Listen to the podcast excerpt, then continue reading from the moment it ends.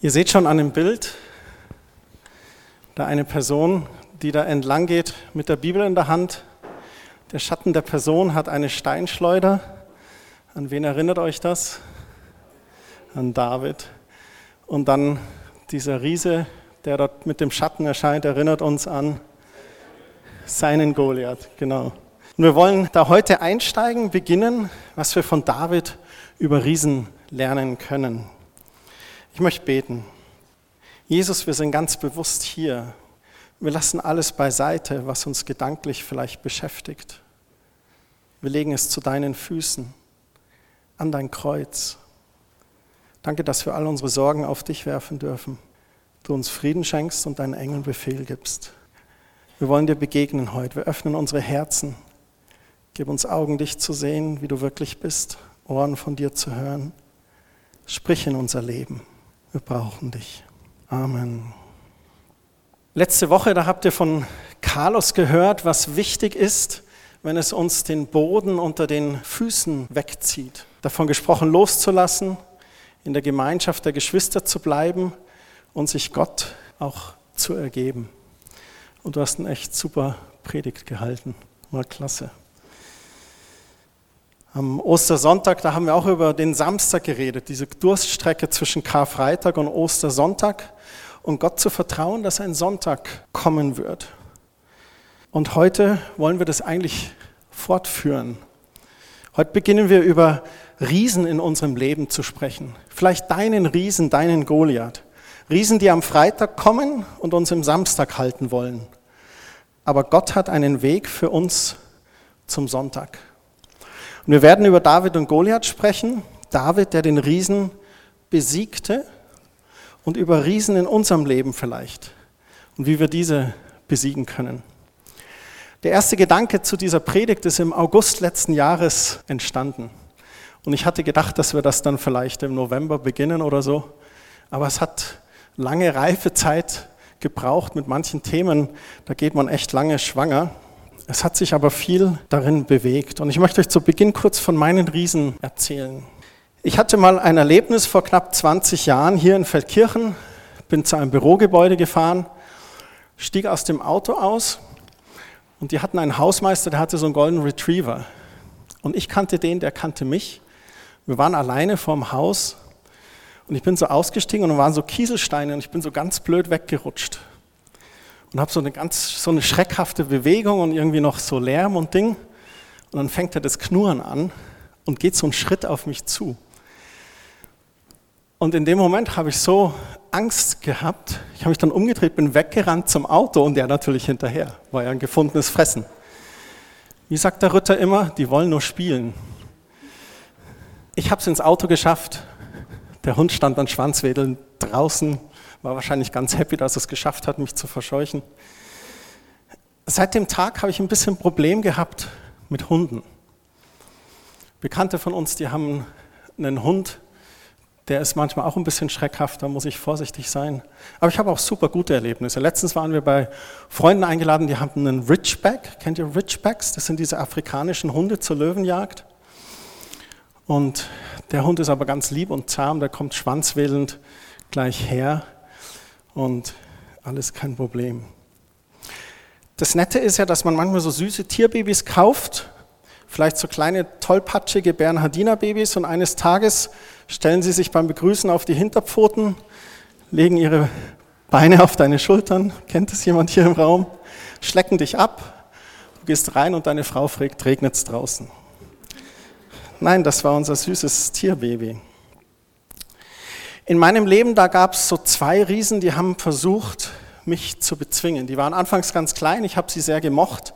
Ich dachte, sie waren wichtig und sogar lobenswert. Der eine Riese hieß Harmoniebedürftigkeit, der andere Riese war Anerkennung. Jetzt ist es ja durchaus lobenswert, eine gewisse Harmonie zu wahren und friedfertig zu sein. Ne? Wir sollen doch Friedensstifter sein, sagt Jesus in der Bergpredigt, und liebevoll miteinander umgehen. Wenn es aber dazu führt, dass man ein Ja-Sager wird oder die Fußmatte der Nation, dann läuft was falsch. Dann gibt es da den Riesen der Anerkennung. Ich diene doch so gerne, ich bin so selbstlos. Das Lob, das man dabei bekommt, das genieße ich dann, weil meine Minderwertigkeit so sehr danach lechzt, gelobt zu werden. Wenn aber dieses Bedürfnis nach Harmonie und das Bedürfnis nach Anerkennung zusammenkommen, dann war bei mir ein bisschen die Katastrophe vorprogrammiert. Ich wurde ein Ja-Sager, eine Fußmatte, ein People-Pleaser und diese Riesen, die hatten mich im Griff. Die kleinen knuffigen Tierbabys waren zu ausgewachsenen Feinden geworden, mit denen ich zu kämpfen hatte. Es gibt noch so ein paar andere Riesen. Ich stelle euch mal ein paar vor. Der Riese Angst. Angst bringt uns durcheinander. Angst vor der Dunkelheit, Angst vor der Nacht, Angst vor Krankheit, Angst vor den Kollegen, Angst vor dem Chef, Angst vor dem Professor,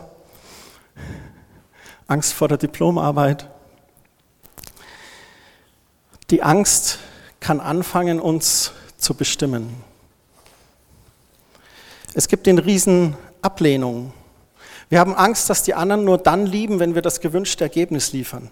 Wenn wir mal was abliefern, was nicht so perfekt ist, wenn wir was Falsches sagen, dann fühlen wir uns schnell abgelehnt. Hat seine Wurzel in Selbstwert oder mangelndem Selbstwert, Minderwertigkeit. Der Riese Bequemlichkeit. In Englischen gibt es so einen netten Begriff für Leute, die sich auf die Couch hauen zum Fernsehen die nennt man Couch Potatoes. Sofakartoffel. Bequemlichkeit kann ganz schnell zum Problem werden, wenn sie zur Gleichgültigkeit gegenüber anderen führt. Wir entscheiden uns dann für den leichten Anstieg, das Minimum an Aufwand, die leichteste Aufgabe oder für die schönen Dinge des Lebens. Der Weg des geringsten Widerstandes ist aber nicht unbedingt der, auf dem Jesus uns haben möchte. Manchmal gibt er uns sogar Widerstände, damit wir daran wachsen dürfen. Dann gibt es den Riesen Wut. Ist jetzt nicht unbedingt Jezorn, sondern da brodelt etwas in uns. Manchmal lässt sich das gar nicht unter dem Deckel halten. Ab und zu gehen wir ohne erkennbaren Grund in die Luft. Jemand drückt den richtigen Knopf und pung, in der Wut rutscht uns was heraus und dann wünschten wir, wir könnten es zurücknehmen. Oder es gibt den Riesensucht. Es gibt viele verschiedene Süchte. Die meisten Menschen haben mit mindestens einer von ihnen zu kämpfen. Eine Substanz oder ein Verhalten, das uns kontrolliert. Das kann Alkohol sein, die enttabuisierte Volksdroge in Deutschland. Oder Drogen sogar.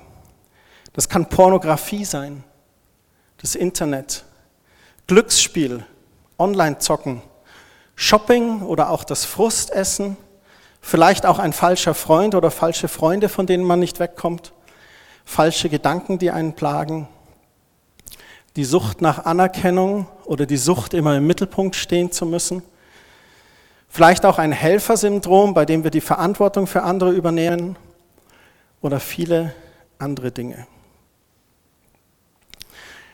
All diese Riesen, die kommen meistens so ganz klein rein. Erst sehen sie gar nicht so aus, als könnten sie uns schaden. Manche haben uns sogar getröstet. Die Riesen verkleiden sich als Freunde, kommen zur Miete und nisten sich dann dauerhaft ein. Es sind oft so kleine Gewohnheiten, die dann zur Routine werden, die zum Charakter werden und auf einmal steht er vor dir. Das Schlimme ist bei diesen Riesen, dass sie irgendwann ihre Maske auch ablegen, die Samthandschuhe ablegen, ihre Hände um deine Kehle legen und dann versuchen mit aller Kraft zuzudrücken. Wie gehen wir mit solchen Riesen um? Vor allem, wie werden wir solche Riesen los? Manchmal versuchen wir auch die Existenz des Riesen zu rechtfertigen. Ich bin halt ein jähzorniger Typ, bin halt eher wütend und aufbrausend, mein Vater war so, ich komme nicht aus meiner Haut heraus. Doch du kannst aus deiner Haut heraus. Und wir werden sehen, wie wir die Riesen loswerden. Zu meinen zwei Riesen, ich bin meine Harmoniebedürftigkeit losgeworden und habe gelernt, konfliktfreudiger zu sein. Konfliktfreudig, das klingt so krass, ne? Keiner würde von sich sagen, oh, ich bin eine konfliktfreudige Person. Ein Manager in hoher Position muss konfliktfreudig sein. Ich würde mal so sagen, auf der einen Seite ist vielleicht Harmoniebedürftigkeit und auf der anderen Seite Konfliktfreudigkeit. Das Pendel ist ein bisschen zur anderen Seite und ist jetzt hoffentlich ein bisschen in der Mitte. Ich verstehe auch, dass wir unterschiedlich gestrickt sind. Es gibt Leute, die nehmen gerne zum Beispiel einen Konflikt auf sich oder sind diskussionsfreudig. Und dann gibt es andere, die sind eher harmoniebedürftig. Man muss aber aufpassen, dass man dann nicht in der Ecke liegen bleibt, in der einen oder anderen Position. Ich habe aufgehört, Anerkennung bei Menschen zu suchen. Ich sehe meinen Selbstwert in Jesus und in meinem engen persönlichen Umfeld. Du kannst es nicht allen recht machen und du musst es nicht allen recht machen. Ich musste das bei einigen Dingen auf die harte Tour lernen. Heute weiß ich, dass ich es nicht allen recht machen kann und auch nicht muss. Ich muss auch nicht allen wohlgefallen. Heute Morgen bin ich aufgewacht, da hat ein Riese angeklopft. Ich bin aufgewacht, auf einmal Bilder aus meinem alten Leben ohne Jesus, Minderwertigkeitsgefühle, und ich dachte, was geht denn jetzt ab? Ich habe mich aufs Bett gehockt, ich habe gebetet. Ich habe dem Teufel gesagt, dass das Vergangenheit ist, dass das der alte Christian ist. Ich habe meine Gedanken unter den Gehorsam Jesu Christi gestellt. Ich habe gesagt, ich danke dir, dass ich Christi Sinn habe. Ich danke dir, dass ich teuer erkauft bin, dass ich dein Kind bin. Und die Bilder sind gegangen. Der Riese hat sich wieder aus dem Staub gemacht. Ein ganz wichtiger Punkt, Jesus in dir ist viel, viel größer als der Riese. In Johannes 10, Vers 10, da steht, der Dieb kommt, um zu stehlen, zu schlachten und zu vernichten. Das ist der Teufel. Der kommt dann an so einem Morgen mit Minderwertigkeit oder irgend so Mist. Und Jesus sagt, ich aber bringe Leben und dies im Überfluss. Das bedeutet, dass wir in Freiheit leben können, frei von den Riesen, die versuchen, uns gefangen zu halten. Wir können dies in der Kraft dessen tun, was er für uns getan hat. Paulus schreibt in Römer 8, Vers 11, wenn aber der Geist dessen, der Jesus aus den Toten auferweckt hat, in euch wohnt, also der Heilige Geist, der Jesus aus den Toten auferweckt hat, wenn der in euch wohnt, in wem von euch wohnt der Heilige Geist? Irgendjemand hier? Sehr gut. So wird derselbe, der Christus aus den Toten auferweckt hat, auch eure sterblichen Leiber lebendig machen durch seinen Geist, der in euch wohnt. In einer anderen Übersetzung heißt es, derselbe Geist, der Jesus aus den Toten auferweckt hat, ist in uns Gläubigen lebendig und wirksam. Jesus in uns ist größer als dein Riese. Egal wie groß der Riese ist, Jesus ist immer noch größer. Und Jesus will dich und mich aus der Macht von Riesen retten. Ich möchte euch kurz ein Bild geben. Ich hatte auch schon überlegt, ob ich ein Bild zeige, aber es ist ein bisschen unappetitlich. Es gibt auch Videos darüber auf YouTube. Ihr könnt das selber mal googeln. Gebt einfach mal bei YouTube kopflose Schlange ein. Wenn man eine Schlange tötet und ihr den Kopf abtrennt, dann kann dieser Kopf noch Stunden danach aus Reflex zubeißen. Die kopflose tote Schlange, die kann dir gar nichts mehr tun. Der tote Körper kann dir vielleicht Angst machen, jagt den Blutdruck nach oben. Der Kopf einer toten Schlange ist aber immer noch sehr gefährlich. Warum? Erstens, weil in den Giftzähnen noch das Gift ist. Zweitens, weil dieser Kopf einen Beißreflex hat. Wenn jetzt auf diese Giftzöne zum Beispiel Druck ausgeübt wird, dann kann da immer noch Gifthaus spritzen. Oder wenn du aus Versehen in die Nähe von dem Kopf kommst, dann beißt der noch zu. Und es kann manchmal noch Stunden später sein. Deswegen, ich weiß nicht, ob jemand von euch schon mal in Australien war oder Südamerika oder Mexiko. Wenn du da eine Giftschlange tötest, dann trennst du ihr den Kopf ab buddelst ein tiefes Loch und da den Kopf rein und dann wieder zubuddeln. Zum Schutz, dass ja niemand aus Versehen reintritt oder irgendeine Kuh drüber stolpert. Was will ich damit sagen? Satan wurde am Kreuz besiegt. Jesus Christus hat Satan durch seinen Tod am Kreuz und durch seine Auferstehung völlig besiegt. Aber der Teufel windet und krümmt sich noch und will uns Angst einjagen. Wenn wir auf seine Giftzähne treten, dann kann uns das gefährlich werden. Wir sind ja noch nicht im Himmel. Satan, der Feind Gottes, der kriecht hier immer noch auf dieser Erde herum. Er windet sich, schlägt um sich, ist immer noch gefährlich. Wenn wir auf diesen Feind hören, wenn wir uns sogar auf ihn einlassen, bei seinen Praktiken mitmachen oder Kompromisse, dann spritzen wir uns dieses Gift gewissermaßen selbst. Dort, wo wir Kompromisse machen, da spielen wir eigentlich mit abgetrennten Schlangenköpfen. Und das möchte eigentlich keiner von uns. Deshalb müssen wir uns immer wieder an zwei Sachen erinnern. Das erste, der Teufel wurde am Kreuz besiegt und Jesus ist Sieger. Ende der Geschichte. Aus Amen Ende. Ein für alle Mal. Das zweite aber, die Schlange windet sich noch und hat noch Gift in sich. Und das ist diese Realität, in der wir hier auf Erden leben. Wir sind schon jetzt erlöst durch Jesus am Kreuz, aber noch nicht im Himmel. Das ist wie so ein Paradoxon. Das scheint sich zu widersprechen, tut es aber nicht. Der Riese ist besiegt, aber er kann gefährlich sein und sogar lebensgefährlich. Vielleicht fällt dir das schwer, das zu glauben.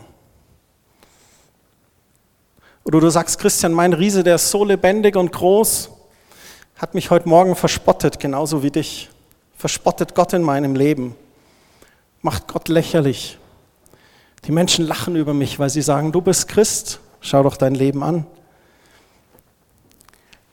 Oder letzte Nacht hat er mich wieder unter seiner Fuchtel gehabt, hat mich wieder verführt, hat mich erwischt. Manchmal wünschen wir uns, dass Jesus dann vielleicht erscheint und diesen Riesen entfernt. Aber Jesus hat es schon getan am Kreuz. Jesus hat Tod und Hölle besiegt. Jesus hat die Sünde besiegt, die Dunkelheit besiegt. Und was Jesus am Kreuz getan hat, das wird auch schon im ersten Buch Mose, Kapitel 3, Vers 15 vorhergesagt. Und das finde ich so klasse. Da heißt es, nachdem Adam und Eva die verbotene Frucht gegessen hatte, da verfluchte Gott den Versucher, die Schlange, den Satan. Er erklärte, dass der Nachkomme von Eva eines Tages den Kopf der Schlange endgültig zerschnettern wird. Deswegen das Bild mit der Schlange vorhin. Dieser Nachkomme ist Jesus, der ultimative Schlangenvernichter. Besser als Bear Grylls, falls ihr den kennt. Jesus vernichtete die Schlange, den Teufel und hat den Kampf gewonnen. Vielleicht kennt ihr den Film Die Passion über das Leben Jesu, sein Leiden, sein Tod und auch seine Auferstehung. Da gibt es eine Szene, wo Jesus im Garten Gethsemane betet. Diese herausfordernde Gebetszeit für Jesus, wo er weiß, jetzt geht es um alles. Und er bittet, Herr, wenn es irgendeinen Weg gibt. Und im Film wird der Teufel so dargestellt, wie er so hinten rumschleicht und Jesus versucht, ihn vielleicht noch mal rauslocken möchte. Und die Gebetszeit endet damit, Jesus steht auf und du siehst, wie so eine Schlange am Boden ist, so rumkreucht als Symbol für den Teufel und Jesus, wam, auf den Kopf.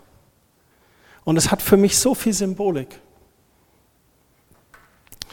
Johannes schreibt in seinem Brief, im ersten Brief, Kapitel 3, Vers 8, dazu ist der Sohn Gottes erschienen, dass er die Werke des Teufels zerstöre. Das bedeutet, dass Jesus kein niedlicher Gott ist. Er ist nicht schwach, zerbrechlich, hilflos oder zahlenlos. Im Missionsbefehl Matthäus 28, da heißt es sogar, dass er alle Autorität hat im Himmel und auf Erden. Jesus ist auf die Erde gekommen, um die Macht von Sünde und Tod zu brechen. Die Macht Satans ist am Kreuz gebrochen. Jesus hat der Schlange den Kopf zertreten. Und obwohl Jesus am Kreuz alles vollbracht hat, spüren wir diesen Widerspruch, dass Satan uns immer noch schaden kann. Dass wir durch Zeiten gehen, wie Carlos sie beschrieben hat. Dass wir in einem Samstag feststecken und wir warten auf unseren Ostersonntag. Wir sind vielleicht auf einen Giftzahn getreten, wir bekommen das Gift zu spüren und das ist das Spannungsfeld, in dem wir als Nachfolger von Jesus heute leben. Wir leben in dieser großen Zeitspanne zwischen zwei ganz wichtigen Punkten in der Heilsgeschichte. Auf der einen Seite das Kreuz und auf der anderen Seite das Ende der Zeiten, wenn Jesus alles zurechtbringen wird. Erinnert ihr euch noch an die Worte der Osterpredigt zum Schluss? Ich habe von dieser Himmelssehnsucht gesprochen, wo weder Tod noch Krankheit noch Schmerz oder Leid sein wird. Doch bis dahin sind wir noch hier auf Erden, in diesem Spannungsfeld. In unserer Zeit hier auf Erden ist der Teufel zwar besiegt, aber er ist immer noch gefährlich. Petrus warnt uns in seinem ersten Brief, Kapitel 5, Vers 8 davor. Seid nüchtern und wachet. Euer Widersacher, der Teufel, geht umher wie ein brüllender Löwe und sucht, wen er verschlingen kann. Wer ist der wahre Löwe vom Stamme Juda? Jesus. Jesus ist der Löwe vom Stamm Jude. Das ist eigentlich sein Titel.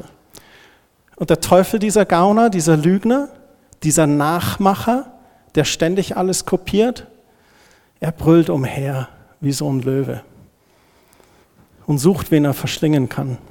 Versucht uns durch Sünde vom Weg abzubringen oder versucht uns zu verschlingen mit Anfechtungen, mit Krankheit oder mit anderen Dingen, die auf einmal kommen.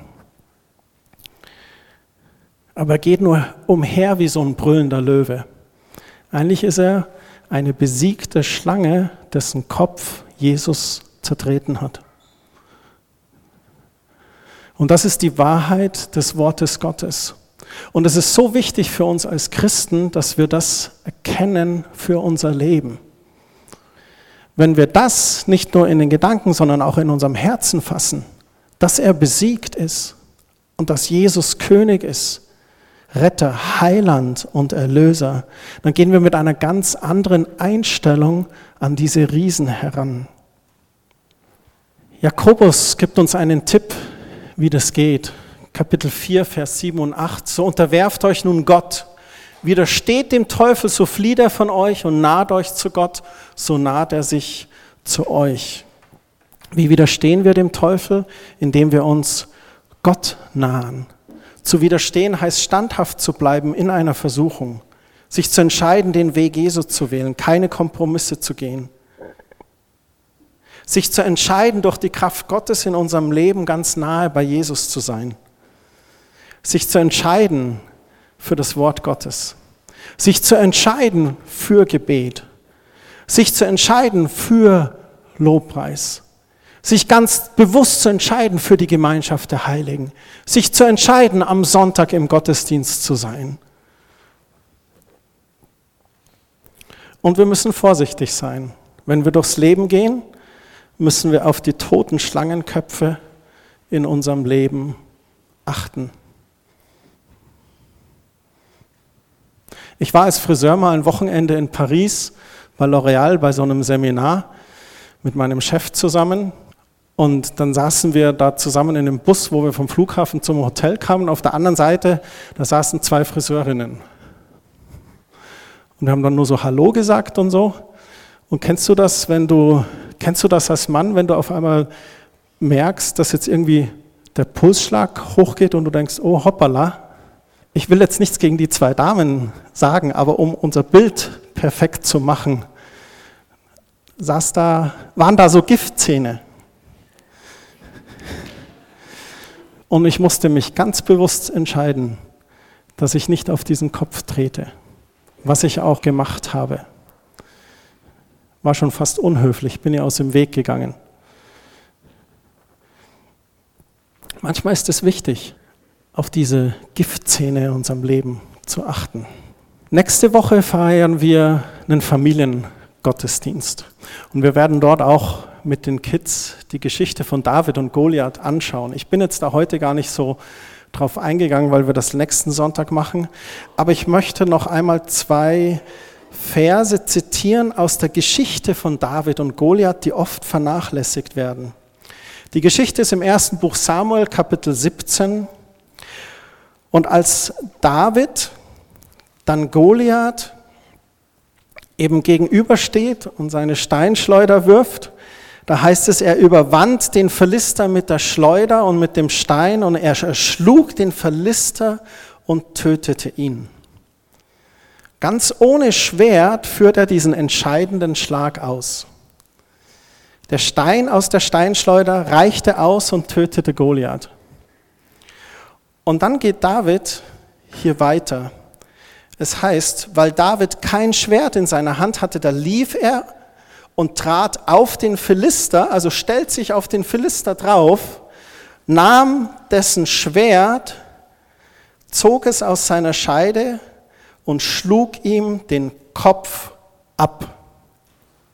Und dann heißt es, als aber die Philister sahen, dass ihr Held tot war, da flohen sie. Warum macht er das? Es war doch schon erledigt. Job erledigt. Nein, er geht zu dem Riesen man schätzt ungefähr, dass der so drei Meter groß gewesen war, zieht sein Schwert und hackt dem Riesen den Kopf ab. Wieso jetzt noch mehr Blut, David? Hätte doch allen zurufen können, die haben es eh gesehen. Hey, der Riese ist gefallen, alles vorbei, erledigt. Ich glaube, David wollte was deutlich machen. Er wollte, dass jeder ohne Zweifel wusste, dass der Riese wirklich tot war.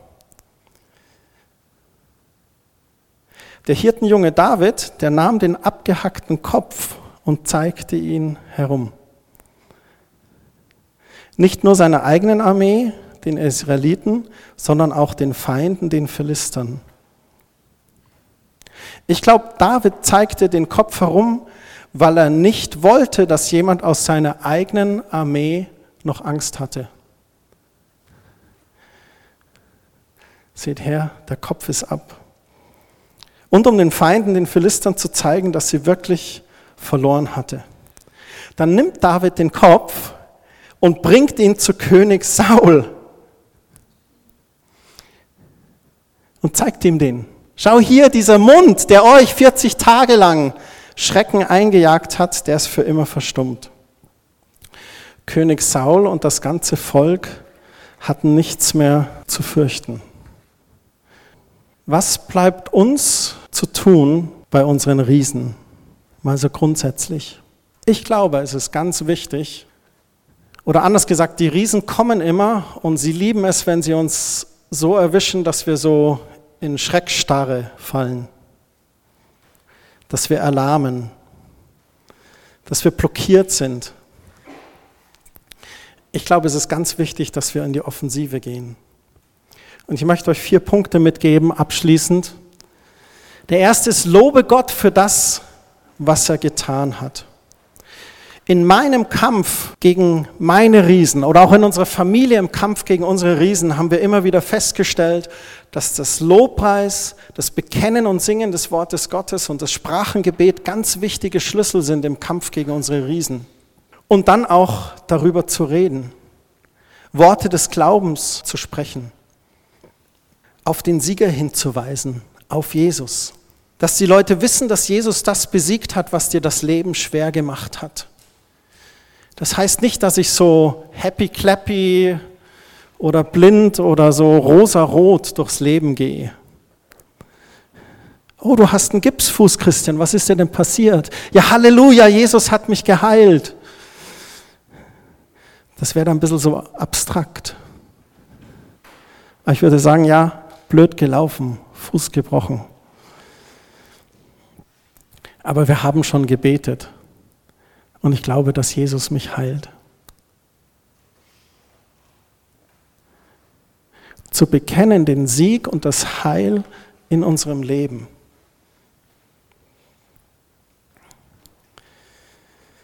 Das zweite, unser Schwert des Geistes zu nehmen, das Wort Gottes. In Epheser 6 schreibt der Paulus über die Waffenrüstung. Die meisten, denke ich, kennen sicherlich dieses Bild. Und in dieser Waffenrüstung, da geht es um lauter Verteidigungsdinge. Bis auf eine Sache, ein Angriffsinstrument, und das ist das Schwert. Am besten lesen wir die Bibel laut. Am besten lernen wir ein paar gute biblische Wahrheiten auswendig dass das Licht von Jesus ständig in unseren Verstand und in unser Herz hineinleuchtet. Am besten diskutieren wir gar nicht mit unseren Riesen. Auch wenn das in unserem Kopf immer versucht, Kopfkino zu spielen. Wir sind auch nicht berufen, uns mit unseren Riesen zu streiten. Jesus möchte, dass wir die Situation erkennen, wie sie wirklich ist. Der Riese kommt vielleicht mit seinem Speer oder Schwert auf uns zu aber Jesus ist größer als dieser Riese. Und wie stellen wir uns ihm entgegen? Mit dem Schwert des Geistes, dem lebendigen Wort Gottes. Wenn wir das tun, dann kämpfen wir nicht mehr aus eigener Kraft, wir kämpfen im Namen des Herrn mit seinem Wort. Wir lesen sein Wort, wir sprechen es aus und das Schwert des Geistes wird für uns kämpfen. Wenn wir Gott loben, wenn wir sein Wort nehmen und beten, dann schauen wir auf Gott. Wir nehmen unseren Blick, unseren Fokus weg von dem Riesen und schauen auf den Sieger. Das ist ganz wichtig für uns als Christen. David hat auch auf Gott geschaut. Goliath hat ihn noch beschimpft, du unbeschnittener Philister. Und was hat David gesagt? Ich komme im Namen des Herrn. Er hat auf den Herrn geschaut. Wenn du auf die Riesen schaust, kann es sehr gut sein, dass du stolpern anfängst. Wenn du auf Gott schaust, wird dich das zum Sieg führen. Der dritte Punkt, sei weise. Jeder Riese, der hat so seine ganz spezielle Strategie. In den kommenden Wochen, da wollen wir uns ein paar Riesen ansehen und deren Strategien entlarven um euch auch ganz praktische, alltagstaugliche Gegenstrategien zu geben. Es ist wichtig, sich im Geiste und mit dem Verstande dem Riesen zu stellen. Paulus schreibt ja mehrmals in seinen Briefen davon, sich weise zu verhalten. Und als letztes, sei geduldig. Es fällt uns oft am schwersten. Die Momente, wo wir uns wünschen, dass Jesus leibhaftig erscheint, die Momente, wo es uns geht, wie Carlos gesagt hat, es den Boden unter den Füßen wegzieht und wir aber dann an den Punkt kommen müssen, loszulassen, in der Gemeinschaft zu bleiben und uns Gott zu ergeben. Wichtig ist auch zu sehen, dass sich lebendiges Christsein oder Veränderung nicht mit irgendeiner Formel herbeiführen lässt oder auch nicht immer sofort geschieht. Es gibt da ein paar Bücher, die haben einen echt guten Ansatz. 50 Bibelstellen, wie ich geheilt werden kann. 20 Schritte, um von Gott gesegnet zu werden. Die Bücher haben einen guten Ansatz, aber da steckt manchmal ein Trugschluss drin. Wenn ich die 20 Schritte erfülle und es geschieht nichts, was dann? Gott ist kein Kohleautomat, Gott ist keine Formel und dein Leben ist sehr persönlich und individuell. Der Riese mag groß sein, aber er ist nicht größer als der Name Jesu und sein vergossenes Blut, das uns freigekauft und erlöst hat. Und ich möchte euch mit dieser Bibelstelle heimsenden. Eine meiner Lieblingsbibelstellen aus Offenbarung 12, Vers 11. Da heißt es, sie haben ihn überwunden um des Blutes des Lammes und um des Wortes ihres Zeugnisses willen und haben ihr Leben nicht geliebt bis in den Tod. Hier ist von denen die Rede, die es geschafft haben, die drangeblieben sind, die sich nicht haben unterkriegen lassen. Nicht von den Riesen des Lebens und schon gar nicht vom Lügner, dieser listigen Schlange, dem Teufel. Sie haben ihn überwunden um des Blutes des Lammes. Warum? Weil Jesu Blut alles bezahlt hat. Weil Jesu Blut einen Bund geschaffen hat für uns, in dem wir stehen. Weil Jesus und der Vater und der Heilige Geist in diesem Bund uns treu sind. Weil Gott der Vater in seinen Verheißungen treu ist. Und um des Wortes ihres Zeugnisses willen. Das Wort Gottes fest verankert in unserem Herzen und in unseren Gedanken. Und unser Bekenntnis, Jesus ist unser Herr. Jesus ist mein Herr. Jesus ist mein Fundament. Jesus ist nicht meine Krücke, Jesus ist mein Fundament. Jesus sitzt auf dem Thron meines Lebens. Das wollte ich euch heute mitgeben. Ich weiß nicht, was deine Riesen sind, mit denen du so kämpfst. Aber wichtig ist zu sehen, Jesus hat den Teufel besiegt am Kreuz, gar keine Frage. Und wir sind gewaschen in diesem Blut, wir sind in diesem Bund mit ihm und er steht uns bei. Der Teufel versucht uns, da müssen wir aufpassen auf die Giftzähne, die rumliegen. Und manchmal, wenn Dinge kommen und er umherbrüllt und uns irgendwas schickt, zu erkennen, dass es eine Lüge ist und die Wahrheit des Wortes Gottes etwas anderes sagt. Das ist ganz wichtig. Und auch in manchen Situationen weise zu sein, der fremden Frau aus dem Weg zu gehen. Bei hohem Blutdruck vielleicht Sport zu machen und weniger Alkohol zu trinken. Es gibt so viele praktische Dinge und auch Geduld zu haben. Die Riesen kommen nicht über Nacht, meine Erfahrung zeigt mir, dass sie selten über Nacht wieder gehen. Gott macht das manchmal, aber in der Regel muss man ihnen ganz schön deutlich den Weg zeigen. Herr Jesus, ich danke dir für dein Wort. Ich danke dir, dass du den Teufel am Kreuz besiegt hast. Ich danke dir, dass wir teuer erkauft sind, Herr Jesus. Und ich danke dir, dass das wirklich ganz tief in unsere Herzen heute hineingeht, diese Offenbarung zu haben, dass der Teufel entwaffnet ist. Dass der Schlange der Kopf zertreten ist. Und ich danke dir, dass wir uns immer wieder ganz bewusst für dich entscheiden, ganz bewusst dir nachfolgen, dich loben und preisen, uns ganz bewusst entscheiden für Gebet und Zeit mit dir, uns ganz bewusst entscheiden für die Gemeinschaft mit anderen Christen. Und ich bitte dich, dass du heute mit jedem Einzelnen gehst. Ich bitte dich für Schutz und Bewahrung für jeden Einzelnen. Ja, ich bitte dich auch für die, die momentan mit Krankheit herausgefordert sind, ich bete, dass du sie heilst, dass du sie berührst, dass du ihnen nahe bist. Du bist für sie gestorben, du hast mit deinen Striemen all ihre Krankheit getragen. Wir glauben das und proklamieren das über ihrem Leben und danken dir für vollständige Genesung, vollständige Heilung in Jesu Namen. Amen.